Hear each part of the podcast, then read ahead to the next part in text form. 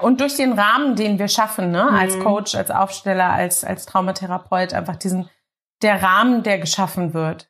Ja. Wir, wir, schaffen ja letztendlich einen Rahmen und ähm, da darf dann Heilung passieren. Das ist wirklich ja. sehr berührend. Hi und herzlich willkommen im Me Too Podcast, dem Podcast für Opfer und Betroffene von sexueller Gewalt. Ich bin Mai Nguyen und ich führe dich hier durch. Bitte, bitte sei achtsam mit dir beim Hören des Podcasts. Wenn dich die Inhalte triggern, such dir auf jeden Fall Hilfe, denn das Schweigen hat ein Ende.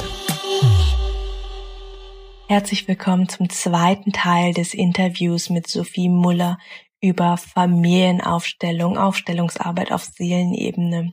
Ich wünsche dir ganz viel Freude beim Hören. Wenn du die erste Folge noch nicht gehört hast, blätter gerne zurück, hör dir die erste Folge an. Sie ist so, so wertvoll. Und ja, enjoy viel, viel, viel Inspiration. Von Herzen alles Liebe.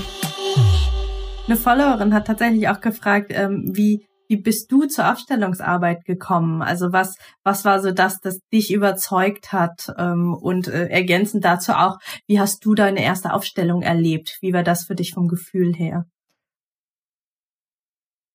Das ist die Lieblingsfrage der meisten Menschen. Zumindest habe ich das Gefühl in unserem Alter, die halt sagen, ich will wissen, wie du zur Aufstellungsarbeit gekommen bist, habe ich meine Lehrerin nämlich gefragt, fragen dich das auch so viele? Sagt sie, nee, ich frage das nie jemand. ich frage das die Leute am laufenden Band. Ja, wie ich zur Aufstellungsarbeit gekommen bin, oder ich würde immer gerne sagen, wie sie mich gefunden hat. Ähm, ich war 16 und stand am Schlachtensee in Berlin. Das ist so ein See hier. Stand da mit drei Freunden, das weiß ich noch. Und ähm, eine dieser Freundinnen kam hat so eine, ja, hat, man würde sagen, eine recht spirituelle Mutter damals. War das ja einfach wirklich, ich meine, die Arbeit ist jung, die ist super jung, die gibt's mhm. noch nicht so lang. Ähm, und damals war das auch noch so sehr eben wirklich eher unter diesen, ich sag mal vorsichtig, ESUS oder so, ja. Also es war ja noch ganz anders verbreitet. Und ähm, diese Mutter hatte ihre Tochter mitgenommen zu einer Familienaufstellung. Und Sie kam dann zu uns an Schlachtensee von dieser Aufstellung und ich meinte, wie war's? Und sie sagte, oh, das kann ich in Worten nicht beschreiben, das muss man erleben. Und dann sagte ich, ja, okay, ich weiß ein, also ich kann es euch nicht sagen, okay, eines Tages werde ich diese Arbeit machen. Es war okay. einfach für mich glasklar. Also es gab so gar keinen, gar keinen Zweifel daran. Ich wusste weder, was das ist, noch wie das funktioniert. Aber das war so, als hätte dieser Samen sich in meine Seele gesetzt und eigentlich nur darauf gewartet, nämlich Jahre später dann endlich rauszukommen. Weil ich habe ja dann was ganz anderes gelernt und erstmal zehn Jahre klassisch Marketing gemacht, aber immer mit diesem, okay, eigentlich treibt es mich woanders hin. Hatte ich dann aber wieder vergessen. Und ähm, dann hat eine andere Freundin von mir, mit der ich auch gemeinsam im Büro gesessen habe, ähm, ja, die Ausbildung gemacht bei einer hier in Berlin, aber gar nicht so, weil sie meinte, sie will damit arbeiten, sondern eher, ja, wir, weiß sie, glaube ich, bis heute nicht. Also war so, wollte sie dann machen. Und dann war ich so, okay, krass, stimmt, da war ja was. Mhm. Also habe ich mich wieder erinnert, das war dann 2012, da habe ich mich wieder erinnert und ich war so, ja, stimmt eigentlich. Da war ja was. Und dann fing das an, so zu keimen. Und ähm, da kommen wir dann auch die Überleitung perfekt zu meinem ersten Thema. Ähm, ich hatte aber nie Geld für diese Ausbildung. Mhm. Ich bin halt schon super lange selbstständig und da habe da aber nie so viel verdient, dass ich mal mir so ein, zwei, dreitausend Euro auf die hohe Kante legen kann, sondern ich war eigentlich eher mit diesem Hamsterrad. Okay, ich arbeite super viel und ich komme halt aus dem Event. Ich habe wirklich teilweise äh, 12, 13, 14 Stunden am Tag gearbeitet ohne Ende und hatte aber nie Geld. Und mit nie Geld meine ich jetzt nicht, dass ich arm war, aber es war einfach unverhältnismäßig. Diese viele Arbeit und dieses bisschen Geld, was ich dann übrig hatte. Und ich habe wirklich auf keinem Luxusfuß gelebt, also ganz bescheiden, ähm, hatte, habe mir nichts, also nichts hart teures geleistet oder so, wo man sagen könnte, okay, da geht mein Geld hin, sondern im Gegenteil, für den einzigen Urlaub im Jahr habe ich dann meistens nochmal äh, richtig hart gearbeitet, um mir dann das Hostel noch leisten zu können. Oder so. Also völlig verquer einfach. Und ich habe nie verstanden, warum sich, warum das so ist.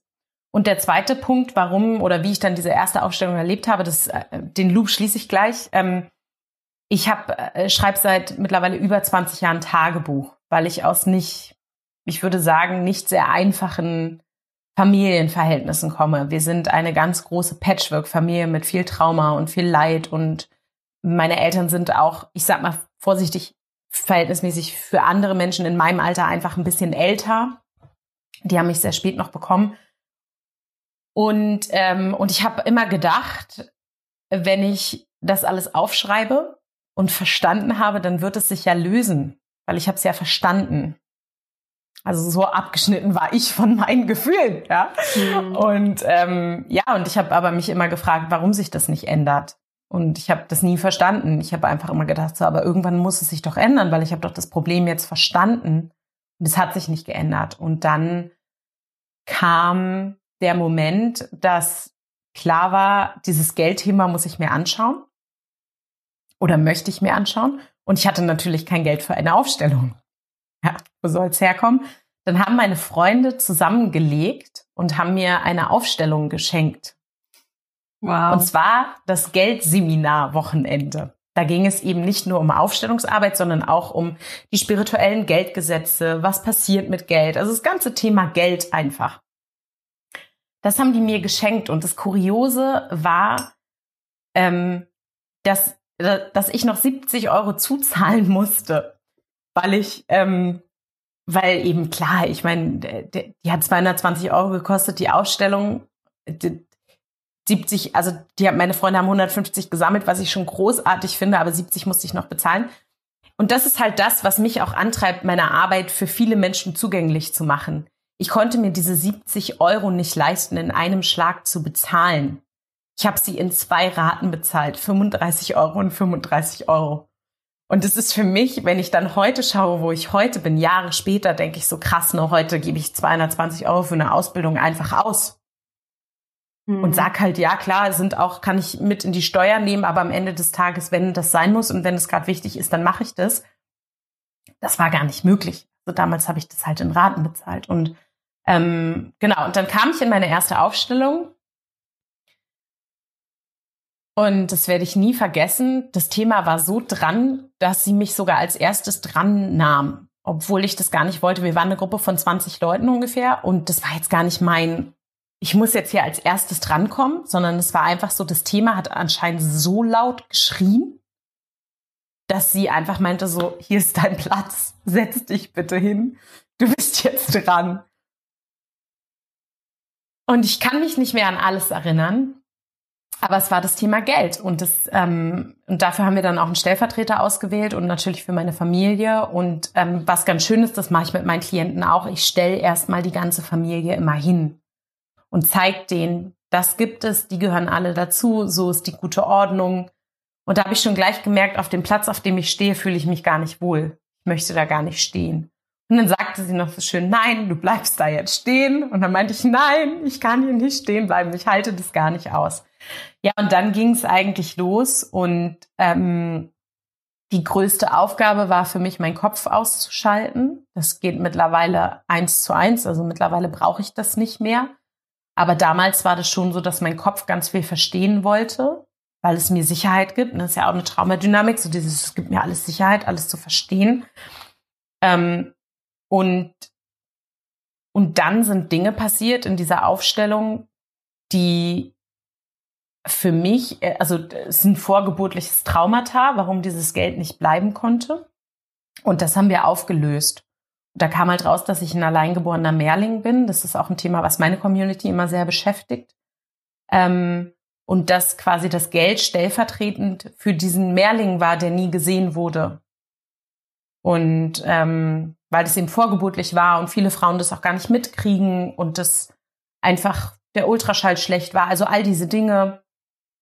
Da anscheinend im Mutterleib noch ein zweites Kind war, was nicht zur Welt kommen durfte. Und es klingt jetzt verrückt, aber danach wurden die Dinge schlagartig besser. Was nicht heißt, dass ich auf einmal im Geld schwamm.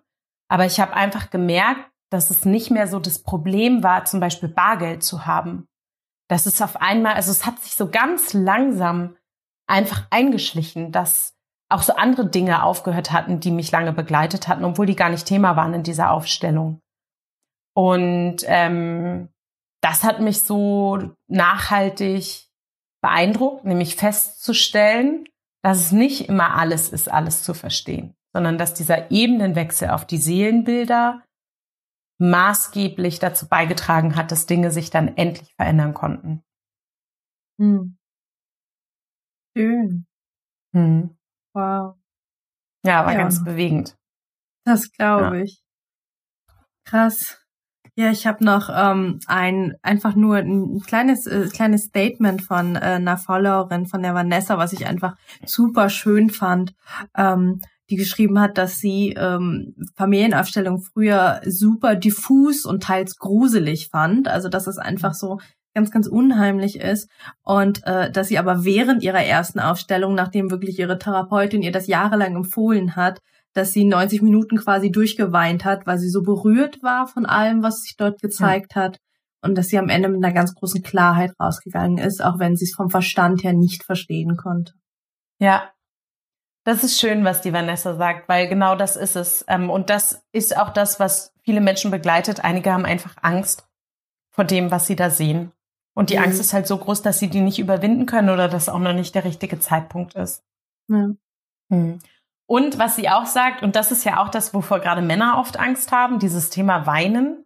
Mhm. Ja, dann deswegen ist leider die Aufstellungsarbeit sehr häufig frauendominiert, obwohl das für Männer genauso wichtig ist.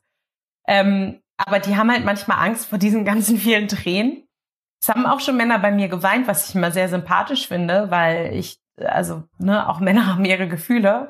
Aber ich sage immer liebevoll, jeder Aufsteller hat eigentlich insgeheim eine Kooperation mit äh, Tempo weil die Taschentücher, die da in so einer Ausstellung oft verbraucht werden, das ist äh, ja, es ist einfach, aber eben das Wichtigste, weil die Tränen, die müssen dann raus. Mhm. Und die mhm. sind auch ein Indiz dafür, dass man, ich sag jetzt mal aus Aufstellersicht, in Schwarze getroffen hat. Mhm. Und das ist nichts, woran ich meine Arbeit messe, aber ich sitze natürlich schon da und denke manchmal, okay, man sieht das alles gar nicht, was ich mache. mhm.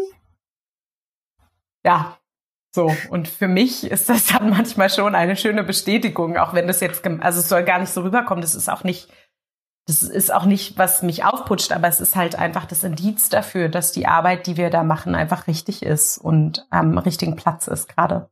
Ja. Ich finde, dass das Feedback der Klientinnen und Klienten ist einfach so, so eines der wertvollsten und schönsten Geschenke. Also es ist, ähm, also wir machen halt einfach Arbeit, die man, ne, es ist halt nicht irgendwie am Ende, guck mal, hier ist eine Figur oder guck mal, den Tisch habe ich gemacht, ja. ne? Ja. Und ähm, ich, ich habe auch einen, einen ziemlich guten Vergleich, weil ich habe ja, ich habe ja auch früher, also auch in meinem alten Job, ich komme ja auch aus dem aus dem Bürojob, ich habe äh, mit Zahlen gearbeitet im Großkonzern, im Management und ähm, auch da habe ich nix, also nix Anfassbares gemacht. Ich könnte sagen, irgendwie, guck mal, am Ende des Tages, ich habe diese PowerPoint gemacht, ist sie nicht schön, ja, ja aber. Ähm, es ist irgendwie auch nix und also nix Anfassbares und trotzdem merke ich, wie viel mehr ähm, mich das befriedigt, wie viel mehr Sinn es mhm. mir gibt, wenn ich ja. sehe, wow, da, da, da verändert sich gerade ein gesamtes Leben vor mir und mit ja. mir. Ja, und durch den Rahmen, den wir schaffen, ne, mhm. als Coach, als Aufsteller, als, als Traumatherapeut, einfach diesen, der Rahmen, der geschaffen wird. Ja. Wir, wir, schaffen ja letztendlich einen Rahmen und ähm, da darf dann Heilung passieren. Das ist wirklich ja. sehr berührend. Ja, genau so ist es. Mm, du hast vorhin schon kurz angerissen, dass du ja selber äh, deine Ausbildung ja sogar bei TraumatherapeutInnen gemacht hast und äh, dass äh, während äh, einer Aufstellung man eben schnell in Traumasog reinkommt. Ähm, kannst du, also du hast erzählt, dass du dann da bestimmte Werkzeuge hast, kannst du uns da äh, noch ein bisschen mehr zu erzählen, um einfach, ich sag mal, ein bisschen Angst zu nehmen, ne? Weil jetzt ist nur so, oh Gott, das ist ein Traumasog und hoffentlich ist der Mensch, der da ist, gut und kann mich da rausholen. Was, was tust du? Hast du da so einen, so einen typischen Step-by-Step-Plan oder so ein paar Werkzeuge in deinem SOS-Koffer, was, was du dann tust, um, ähm, um da zu begleiten, weil, ja, du hast recht, wenn es einmal angefangen hat, muss man da halt mit durch, ne? Ja. ja. Ähm, Habe ich, das ist der wichtigste Tipp, das ist der Non-Plus-Ultra-Tipp. Es sind zwei. Also ich habe noch mehr, aber zwei, das sind wirklich die wichtigsten. Das ist das, was ich immer sage. Ihr dürft alle weinen, so viel wie ihr wollt. Es gibt nur zwei Regeln beim Weinen. Augen auf und atmen. Hm. Dieses Luftanhalten ist absolut, absolut das Gegenteil von rauslassen, von in Bewegung kommen und eben Augen auf, weil wir gehen sonst immer in alte Bilder zurück und wir gehen immer in das hm. immer in diese ersten Bilder oder in dieses schreckliche Erlebnis zurück und auch vom Körper her und deswegen immer Augen auf, hingucken, gucken. Das ist ja auch eine Übung im Trauma, ne? einfach zu schauen, was ist gerade um mich rum, wo mhm. bin ich gerade. Aber da gehen wir sogar gar nicht groß drauf ein, sondern wir gehen wirklich dann auf die auf die Figuren drauf ein. Schau hin, schau hin, schau hin.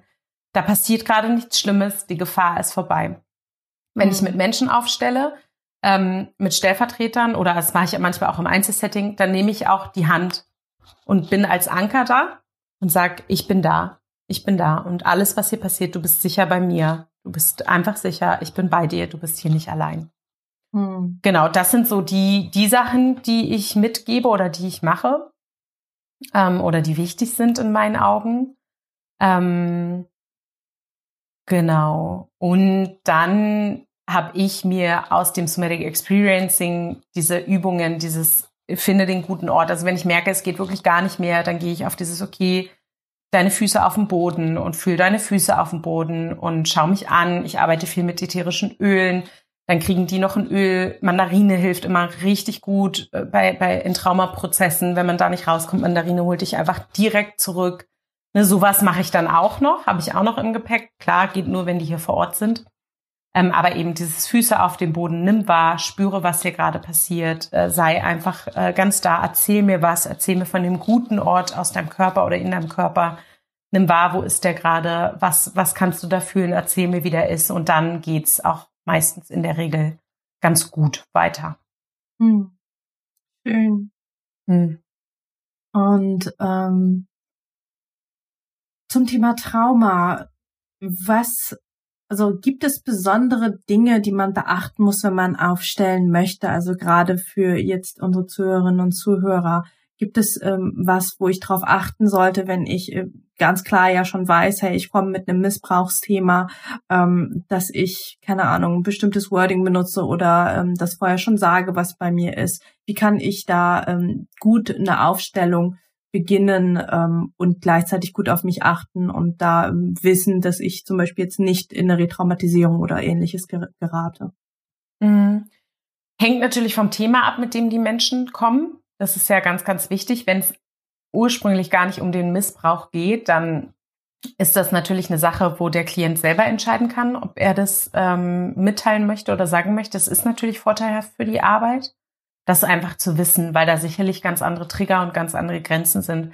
Was natürlich für uns gut ist, ist, wenn, wenn man das wirklich offen und ehrlich anspricht und auch sagt, okay, das ist mein Thema. Also da, da, da muss ich immer ein bisschen aufpassen oder es wäre schön, wenn du, du da mit achtsam bist mit mir. Also ich mache ja auch systemische Körperarbeit. Da ist sowas natürlich essentiell wichtig. Da frage ich aber auch immer, darf ich dich hier anfassen? Ist das in Ordnung für dich, wenn ich da mal wenn ich da dich berühre, ja, weil auch das ja eine, eine, ein Trigger ist oder Trigger aus oder eben Themen mhm. auslösen kann. Ähm, worauf Klienten achten sollten oder Menschen, die gerne eine Aufstellung ähm, buchen möchten. Also zum einen ist immer das Bauchgefühl entscheidend. Mhm. Das ist wirklich entscheidend. Ohne das geht es nicht. Und was aber schwierig ist, und ähm, da muss man dann nochmal ganz genau hinfühlen, wenn man ein Missbrauchsthema hat oder ein Grenzüberschreitungsthema, gerät man manchmal leider auch, weil sich dieses Muster dann immer wiederholt, an Therapeuten, die eben Grenzen überschreiten. Es kann leider sein, dass, dass sowas passiert. Da aber zu schauen, okay, also wenn man die Möglichkeit hat, in einer Gruppe ähm, sich vorher die Aufstellung mal anzugucken, gucken, wie mhm. geht der Mensch damit um, wie macht er das, wo hört er vor allen Dingen auch auf? Ich habe leider, und das ist ohne, dass ich irgendwen diffamieren möchte, leider immer wieder auch von Klienten gehört, dass es Aufsteller gibt, die einfach mittendrin abbrechen. Mhm. Das ist halt für mich ein absolutes SOS. Also auch, also das ist ja für mich ein absolutes ja Red Flag. Also geht gar nicht. Ähm, nein, wir führen den Prozess so zu Ende, dass es für alle Beteiligten gut ist. Und darauf würde ich achten. Und ich frage auch meine Klienten zum Beispiel, das Bild jetzt, ist das gut für dich? Fühlst du dich damit wohl? Hast du das Gefühl, wir können jetzt hier aufhören oder brauchst du noch etwas? Also ich sichere mich immer ab. Und selbst wenn ein Klient das Gefühl hat, es war gut in dem Moment und merkt aber nachträglich, dass es nicht gut war, dann biete ich an, melde dich bei mir. Wenn wir nochmal nacharbeiten müssen, müssen wir nacharbeiten. Ja, wenn vielleicht doch nochmal was hochkommt. Genau. Also darauf sollte man achten. Man, ich telefoniere immer mit allen Klienten als allererstes oder mit allen Interessenten weil ähm, das für mich der erste Vertrauens, ähm, das erste Gefühl ist, was wir zueinander finden. Und ähm, das würde ich auch empfehlen, also da wirklich den persönlichen Kontakt zu suchen und was wichtig ist, auch eben die Bedenken zu äußern. Hm, mhm. Auch vor dem Therapeuten. Also ich habe ja genau so eine Menschen auch bei mir sitzen, die sagen, ja, und wie ist es? Also ich war mal bei einem, der hat dann abgebrochen. Wie machst du das denn? Und dann gehe ich darauf ein und sage, hey, pass auf, so und so arbeite ich, das sind meine Werte, das ist mir wichtig. Ähm, und die Bedenken wirklich anzusprechen. Und auch eben, wenn du in einer Therapie bist ähm, oder in einer Traumatherapie, das auch anzusprechen. Zu sagen, mhm. hey, ich bin da mit jemandem noch, ich arbeite mit jemandem, ähm, genau. Das ist, glaube ich, so das Wichtige, wenn man auf der Suche nach einem Aufsteller oder nach einer Aufstellerin ist. Mhm. Und ähm, also das eine äh, auf jeden Fall, da finde ich schön, also wenn, wenn das mit Corona oder ne, dann irgendwann wieder geht, ne, vor Ort einfach sich eine Gruppenaufstellung anschauen. Online gibt's, äh, weißt du, ob da auch Leute Gruppenaufstellungen anbieten? Ja, gibt es. Ähm, okay.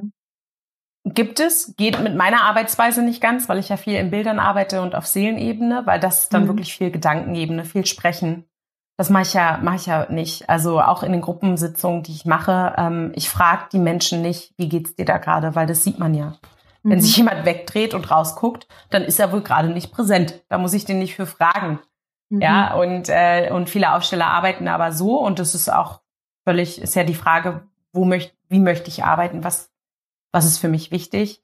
Ähm, aber ähm, Genau, Online-Gruppenaufstellung. Aber auch da würde ich das nicht als Parameter nehmen. Ich habe zum Beispiel lange Zeit nur Aufstellungen in Hamburg angeboten, Gruppenaufstellung, weil es mhm. in Berlin einfach nicht so angenommen wurde.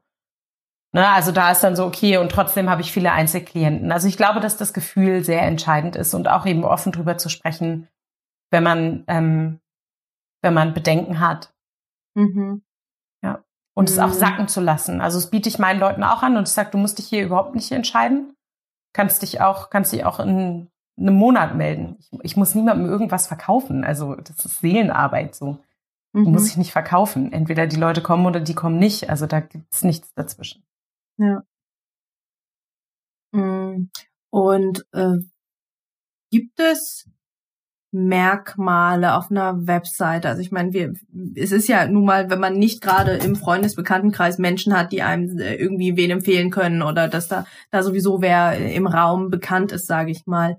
Ähm, und ich auch auf einer Webseite bin von einem Aufsteller, einer Aufstellerin. Gibt es Sachen, wo du sagst, so ähm, daran könnte man äh, vermuten, dass da die Qualität hoch ist, dass das da passt. Also gibt es in der Aufstellungs ähm, ja in der Aufstellungswelt bestimmte Gütesiegel, bestimmte Ausbildungsinstitute oder Ausbildungen? Oder ist das so, ja, ähm, einfach mal drüber scrollen und schauen? Da sprichst du mit der Falschen. da bin ich nicht die Richtige für, auf jeden mhm. Fall. Es gibt, es gibt ähm, die deutsche systemische Gesellschaft, die gibt es, äh, mhm. aber eben, und da ist halt der springende Punkt, da ist nicht jeder drin, der trotzdem gut ist. Mhm. Weil ähm, ja, ist einfach so. Also ich glaube, dass entweder wirklich die persönliche Erfahrung das Entscheidende ist, also sich das wirklich über jemanden ähm, empfehlen zu lassen, ist das eine. Das andere ist, ich meine, Mai, und das wissen wir beide, eine Webseite, auch eine gute Webseite schnell erstellt. Also am ja. Ende des Tages ist es so, klar, es ist ein Portfolio. Klar, bei uns beiden kommt jetzt der Podcast hinzu. Ich finde, das ist schon eine authentische Geschichte. Da kannst du ja, du kannst dir ja, das ist ja das Schöne, Du kannst dir überall her Infos herholen über jemanden, wenn du Glück hast. Was auch noch nicht heißt, dass er dann gut ist, aber ich habe viele Leute, die kommen über meinen Podcast und sagen, okay, ich habe dich auf Instagram gesehen, ich habe mir deine Webseite angeguckt und ich habe deinen Podcast gehört und ich, es ist, als würde ich dich schon immer kennen, ich möchte mit dir arbeiten. Ja, weil da einfach so eine Vertrauensbasis geschaffen wird. Ich glaube, ähm, ja, da bin ich einfach nicht die Richtige für, über irgendwelche Gütesiegel zu sprechen. Ähm, oder auch da was Wertvolles beizutragen für die Zuhörer und Zuhörerinnen. Also ja, weil ich gehe wirklich nach ja, ich gehe da wirklich nach Gefühl. Also das ist halt, mhm. das ist ja bei allen Sachen im Leben so, ob du nun einen Arzt suchst oder einen Therapeuten. Ich habe zum Beispiel einmal, das war ganz spannend, das würde ich gerne teilen, weil es hierher passt. Ich habe meine Reinkarnationssitzung gemacht. Da bin ich in ein altes Leben gegangen. Ähm, und das Verrückte war, ich habe diese Frau gefunden übers Netz, habe mir so ein bisschen durchgelesen und so. Das war so geil. Dann habe ich mit ihr telefoniert und es war auch gutes Telefonat und ich war so voller Vorfreude. Und dann hatte ich zu ihr aber gesagt, ich würde gerne, mir fällt es schwer, jetzt zu entscheiden, gerade ob ich mit ihr arbeiten möchte. Ähm, ich würde gerne, ich weiß, das ist total doof, weil sie verdient ja auch ihr Geld damit und sie blockt sich dann extra Zeit, aber ob es für sie in Ordnung wäre, dass wir uns entweder einmal kurz kennenlernen, so 15 Minuten oder so, einfach mal kurz von Gesicht zu Gesicht sprechen. Ähm, oder, oder ob ich halt, ob wir den Termin machen und ich komme und ich dann entscheide, nachdem ich sie gesehen habe und ein Gefühl habe, ob wir dann arbeiten. Äh, mhm. Knaller Frau, die hat sich darauf eingelassen. Fand ich richtig, richtig cool. Und ähm, das würde ich auch immer machen. Also wäre für mich gar kein Thema. Ähm, und dann kam ich da rein und es war so spannend, weil auf der einen Seite war dieses, ich kann gar nicht mit ihr arbeiten. Irgendwas hält mich ab. Und auf der anderen Seite war aber dieses, ich muss mit ihr arbeiten, weil ich weiß, sie ist 100% die Richtige. Und genauso war es auch. Okay. Ich hab dann, bin dann auch geblieben. Wir haben dann drei Stunden eine Sitzung gemacht. Genial, wirklich großartig. Und auch heute, ich habe sie auch weiterempfohlen und ich würde auch immer wieder zu ihr gehen, aber ich habe von vornherein gesagt, Leute, das war mein Gefühl, so bin ich da rein. Und es gab irgendwo einen Tick und ich weiß nicht, was es ist diese kleine Stimme von, vielleicht solltest du doch nicht mit ihr arbeiten, aber diese Gewissheit, dass sie eins zu eins hundertprozentig genau die richtige für mich ist, hat so stark zu mir gesprochen, dass, dass ich das machen musste und auch mhm. gemacht habe und das die beste Entscheidung meines Lebens war. Ne? Aber nur um euch mitzugeben, dass auch sowas mal sein kann und dass mhm. es auch in Ordnung ist, das anzusprechen mit demjenigen. Wow, danke dir. Und auch, also für dein, fürs Teilen deiner Geschichte, für deine Offenheit, dass du auch sagst, so, das würdest du auch heute als, ja, als Auftragnehmerin, als Aufstellerin auch so machen. Ja. Für andere. Schön. Ja. Gibt's noch was aus der Aufstellungsarbeit, wo du sagst, so, ähm, da haben wir noch gar nicht drüber gesprochen, das fehlt, da, das, das sollte auf jeden Fall noch hier im Podcast thematisiert werden? Ähm, ja, eine Sache ist die Nachsorge. Hm. Das klingt jetzt so medizinisch. Ähm, aber ich glaube, darüber müssen wir auch sprechen, weil ich ganz häufig natürlich die Frage bekomme, was mache ich denn jetzt mit all dem? Ich gebe ja nicht konkret, das ist jetzt deine Übung, das musst du jetzt machen, so läuft es jetzt, sondern es ist ja ganz oft, wir arbeiten da und dann geht's danach irgendwie weiter. Und natürlich gebe ich manchmal Übungen mit oder sag, hey, das Bild kannst du dir abspeichern in deinem geistigen Auge, wir können es für dich fotografieren nimm das mit für dich, weil das kann dir helfen, wenn du wieder in so eine Situation gerätst. Das mache ich auch auf meinem Podcast viel, dass ich versuche, so Übungen mitzugeben. Es gibt aber gar nicht so klassische systemische Übungen, sage ich mal. Also doch gibt es, aber nicht in der Arbeit, wie ich sie mache mit diesen Seelenbildern. Und da spreche ich dann auch ganz offen drüber und das ist mir wichtig. Wie gehe ich jetzt damit um? Ist die berechtigte Frage ähm, im besten Fall wirken lassen, nicht zerreden und nicht zerdenken, sondern das Endbild, und das ist das, was mir ganz wichtig ist, die Seele arbeitet in Wellen und so, so, so vergleiche ich das immer. Wir haben eine Welle, die baut sich auf, die baut sich auf, die baut sich auf und dann läuft die aus. Jeder, der surft, der weiß, wie das funktioniert. Und dann läuft die aus. Wenn wir jetzt die Seele nehmen, dieses Seelenbild, wir haben da ganz viel angestoßen, wir haben da ganz viel befriedet, wir haben Dinge abgegeben, die nicht uns gehören dann hat diese Welle gerade so ihren Höhepunkt erreicht und flaut langsam wieder ab. Und dann gehe ich nach Hause und spreche mit meinem Mann, mit meinen Freundinnen, mit weiß ich wem drüber. Und anstatt dass die Welle sich ausläuft, gehe ich immer wieder in das Anfangsbild und, und gehe immer wieder da rein und gehe immer wieder da rein. Und ich gebe meiner Seele gar nicht die Möglichkeit, es auslaufen zu lassen. Mein Tipp ist daher, geh immer wieder, auch wenn du es jemandem erzählen möchtest, ins Endbild. Hm. Immer wieder geistig dir einmal zurückzuholen, wie war denn eigentlich das Endbild? Wir fotografieren auch nur das Endbild am Ende. Die kriegen kein Anfangsbild von mir. Die kriegen immer nur das Endbild. Ja, weil das ist das, wo sie hingehen sollen, weil die Anfangsgeschichten, da rutschen wir eben immer mal wieder eh rein in diesen mhm. Schmerz, in die Last, in all das. Aber dann, okay. Und auch nicht die Erwartung zu haben, dass sich sofort etwas ändert. Es gibt Seelen, und das ist wirklich für mich ganz wichtig. Ich verspreche keine Heilung. Ich kann das doch gar nicht. Ich bin doch kein, also niemand, auch ein Arzt kann nicht heilen. Wir schaffen einen Raum für Heilung und wir schaffen der Seele Platz, dass Dinge gesehen werden dürfen. Und das ist schwer zu verstehen. Es gibt manchmal Seelen, es gibt schnelle Seelen und langsame Seelen. Es gibt schnelle Themen und langsame Themen. Es kann also sein, dass es wie nach dieser Geldaufstellung auf einmal merklich von Tag zu Tag besser wird. Es kann aber auch sein, dass dieses Thema, es gibt Themen, die habe ich mir sechsmal angeschaut. Die haben immer eine neue Tiefe erreicht, immer eine neue Dimension. Die haben immer ein neues Puzzlestück mir aufgemacht, was ich mir angucken konnte. Und da auch nicht die Erwartung zu haben, okay, jetzt habe ich mir das einmal angeschaut, jetzt ist alles weg. Nein, sondern lass es wirken. Schau, was es mit dir macht. Fühle, wie sich das in der Seele anfühlt. Und prüfe immer wieder, musst du vielleicht noch mal hinschauen, weil es wirklich gerade was Neues kommt oder darf es einfach noch ein bisschen arbeiten?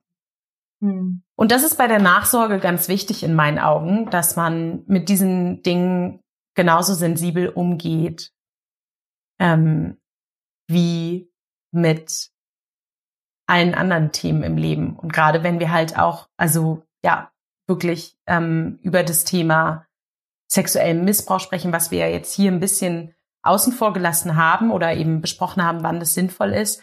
Aber auch da wirklich dann in dieses Endbild zu gehen. Also ich hatte mal eine ganz bewegende Aufstellung, da habe ich eine Täterenergie vertreten, genau für dieses Thema. Ja, weil das Thema war aufgearbeitet, aber da sollte nochmal geguckt werden, ob da vielleicht was ist. Und ich habe zum Beispiel wahrgenommen, dass ich mit dem, dass ich da, dass mich das Opfer, sage ich jetzt mal, auch wenn ich weiß, dass es im Sprachgebrauch schwierig ist, weil die Menschen ja keine Opfer sind, aber wenn wir darüber sprechen, dass mich das gar nicht tangiert hat. Das war mir total egal. Also meine Tat hatte grundsätzlich nichts mit dieser Person zu tun, in erster Linie.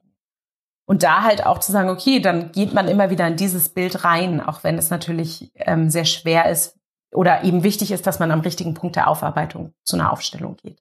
Damit man mhm. das genau kann und sagen kann, okay, das ist das Endbild, das lasse ich jetzt wirken, da gehe ich nicht mehr immer in diesen alten Schmerz wieder zurück.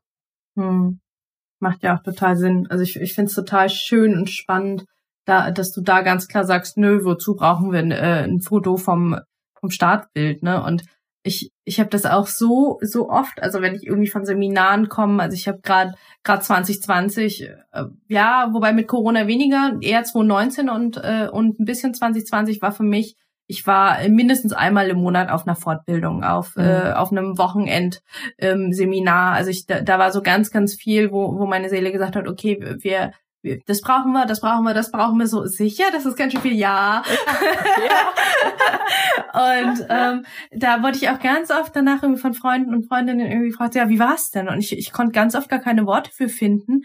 Ähm, und auch gar nicht so für das, was sich verändert hat, sondern einfach nur so, ja, wie ich jetzt bin. Also bei ganz vielen mhm. Themen und ich glaube, und ich finde, das ist auch irgendwie die Qualität von der guten Arbeit, ähm, braucht die Person, die, ähm, ja, die mit dem Anliegen kommt, gar nicht verstehen, wie und was sich genau verändert hat, sondern einfach nur zu schauen, okay, wer wer bin ich jetzt? Ja, also so ja. Ähm, bei manchen Seminaren hieß es so, ähm, hey Leute, wir haben einen Pakt, wenn jemand euch fragt, was äh, wie es war oder was wir gemacht haben, äh, dann, dann dann erzählt ihr nicht, wie es war und erzählt irgendwie der Reihenfolge nach, was passiert ist, sondern einfach nur, ähm, ja, schau dir halt an, wie ich mich jetzt verändert habe oder ja. äh, ja. beobachte mich jetzt in nächster Zeit und dann weißt du, wie es war. Ne, und das mhm. finde ich so Finde ich super, super, ich meine, klar, es ist auch, ne, sehr, sehr bold, ne?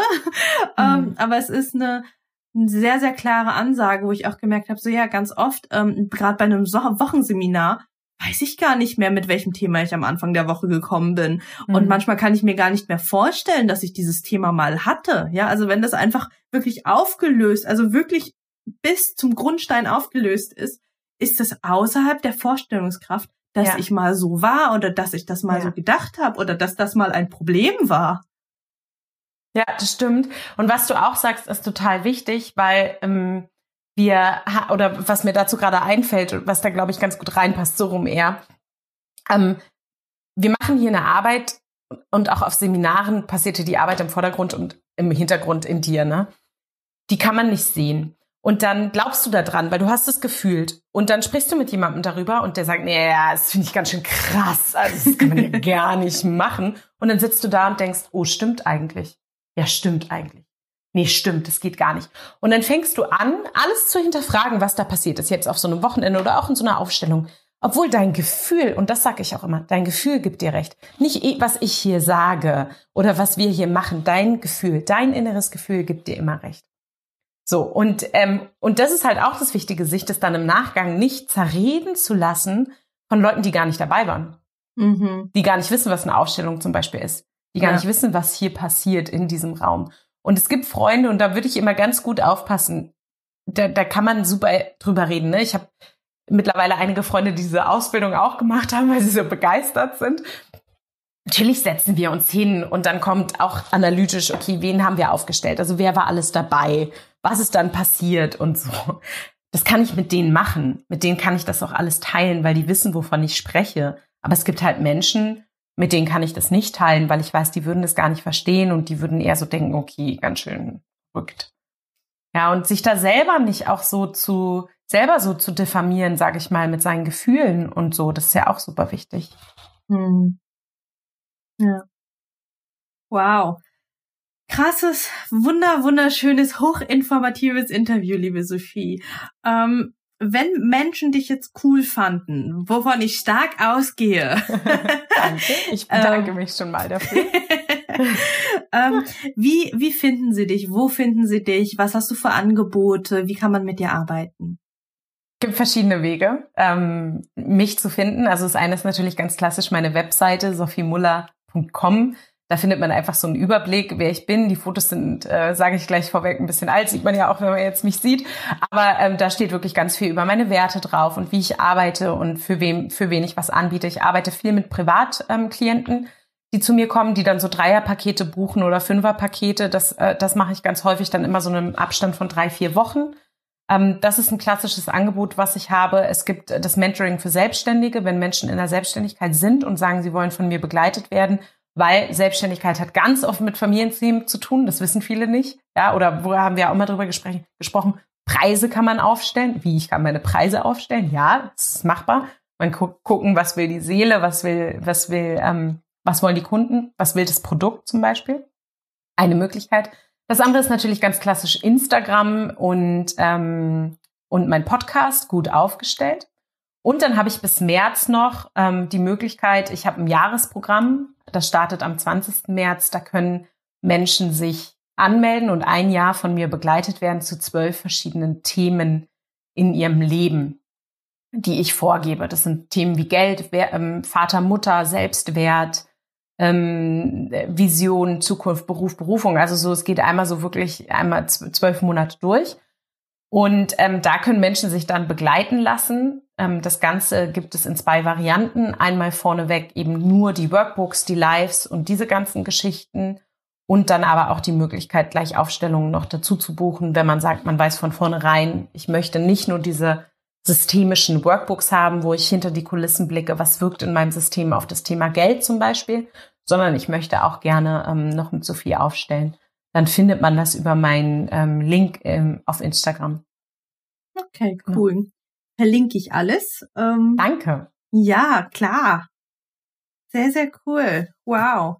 Ähm, dann sind wir am Ende der Folge. Sophie, ich danke dir von Herzen für ich dein Sein, für, für alles, für all die Infos, für deine Herzlichkeit. Ähm, wir bleiben auf jeden Fall in Kontakt. Ich freue mich ja, ganz doll, dass wir uns gefunden auch. haben. Und ähm, das letzte Wort ist deins. Wow, das letzte Wort ist meins. Also erstmal auch vielen, vielen Dank, dass ich die Arbeit hier wirklich, dass du mir so viel Raum gegeben hast, die Arbeit vorzustellen und mich vorzustellen oder auch die Art und Weise, wie ich arbeite. Aber auch an all deine Hörer und Hörerinnen, die diesen Weg mit dir und uns hier gemeinsam gehen und ähm, ja gerne hinter die Kulissen blicken wollen, ähm, ihrer eigenen Geschichte. Und ähm, ich kann immer nur sagen, anhand meiner Geschichte, es lohnt sich gab viele Momente, da hätte ich nicht gedacht, dass dranbleiben sich so lohnt, aber am Ende des Tages heute denke ich, dass ähm, das ist auf jeden Fall, dass man sich das selbst wert sein darf, hm. da hinzuschauen. Und danke für deinen großartigen Podcast und äh, diese schöne Arbeit, dass du so vielen Menschen ähm, Raum gibst, hinzuschauen und mit ihnen gemeinsam hinschaust. Und jetzt sind wir am Ende von einer wunderschönen Doppelfolge zum Thema Aufstellungsarbeit. Ich bin ganz doll gespannt, was du aus der Doppelfolge für dich mitnimmst. Lass es mich, lass es uns gerne wissen. Schreib mir, schreib Sophie total gerne eine E-Mail oder auf Instagram eine private Nachricht. Wir sind sehr, sehr gespannt, wie es für dich war. Wenn du mehr zum Thema Aufstellungsarbeit wissen magst oder sogar an Sophies Jahresprogramm teilnehmen magst, klick total gern auf den Link in den Show Notes auf ihrer Webseite. Findest du mehr Infos dazu. Ein super schönes, auch super günstiges Programm, was für viele, viele bezahlbar ist. Ich schätze Sophie und ihre Arbeit sehr und ja, nehme mir auch regelmäßig Sitzungen bei ihr, weil es einfach so, so gut tut. Und wenn du mehr zum Thema Trauma wissen magst, klick auch total gern auf den Link in den Show Notes auf meingyön.de slash links. Da findest du alles, was bei mir gerade aktuell ist. Du findest wie immer ähm, das kostenlose Trauma-E-Book, äh, elf wunder wunderschön gestaltete Seiten, traumasensitiv geschrieben, wo du einfach alle Infos bekommst, wie Trauma eigentlich entsteht, was ein Trauma ist und wie du mit dem Trauma und auch mit den Flashbacks, die durch das Trauma aufkommen, umgehen kannst. Wenn du meditieren lernen magst, kannst du dich eintragen für den traumasensitiven Meditationskurs. Und ähm, der startet nämlich ganz, ganz, ganz, ganz bald. Und wenn du früh genug dran bist, dann bekommst du noch drei Live-Meditationen, also Online-Live-Meditationen on top mit mir. Ich freue mich ganz toll und ähm, wir hören uns in anderthalb Wochen wieder mit der nächsten Podcast-Folge. Bis dahin wünsche ich dir eine wunder wunderschöne und heilsame Zeit. Deine Mai. Ciao.